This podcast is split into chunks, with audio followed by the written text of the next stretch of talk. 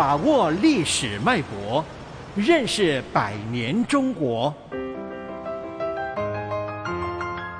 世纪长征，城市古都沧桑。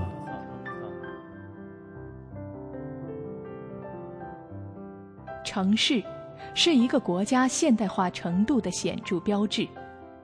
从一个积贫积弱、饱受外患的国度，成为世界政治经济大国，中国城市的发展是这一历史进程的最好写真。它深深地刻着百年变迁的烙印。火车到了东便门，车窗擦着城墙而过，古老厚重的城砖布满岁月的风尘，城头长满了杂草。一九一二年春天，年仅二十三岁的顾维钧从美国返回北京，就任大总统袁世凯的英文秘书。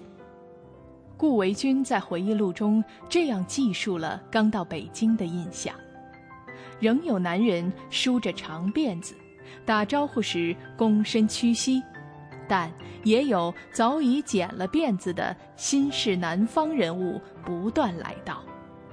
在交通工具上还有大量的骡马，上层人物坐着轿子，高级官员和外交代表有马车，一般市民坐人力车。北京似乎正处于从旧体制进入新纪元的过渡阶段。一九一九年五月四日，北京青年学生在天安门集会，抗议帝国主义操纵的巴黎和会。进而引发了五四运动。这一时期，大学中自由、宽容和宽厚的精神气氛，成为影响深远的精神财富。在蔡元培主持下，以北大、清华为中心，聚集了一大批学者文人，传播先进的理念与思想，从而奠定了二十世纪北京。作为文化中心的坚实基础，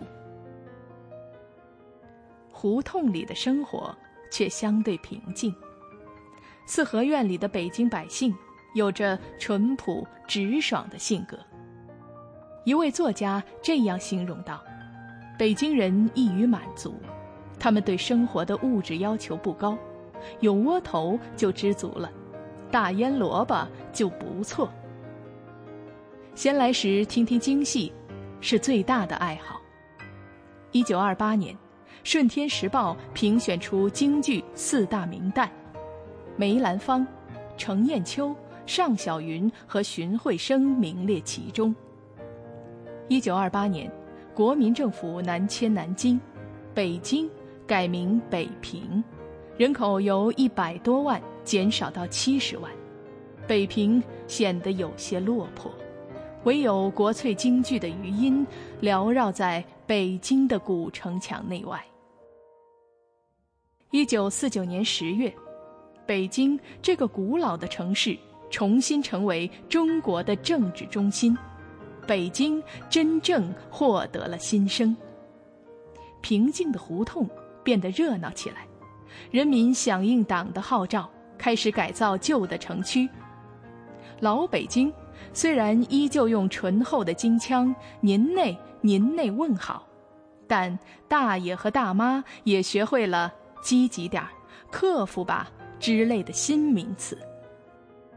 一九五一年劳动节，太庙挂上了“劳动人民文化宫”的牌匾，明清皇帝奉祀祖先的宫殿，成为了新中国普通百姓的乐园。古老的帝都第一次成为人民自己的城市。今天的北京日新月异，每天，当人们从睡梦中醒来后，都会发现，北京又是一个崭新的面容。这就是北京，一个有着五千年历史的伟大国家的首都，一个保留着古老记忆和新鲜感觉的。大国之都。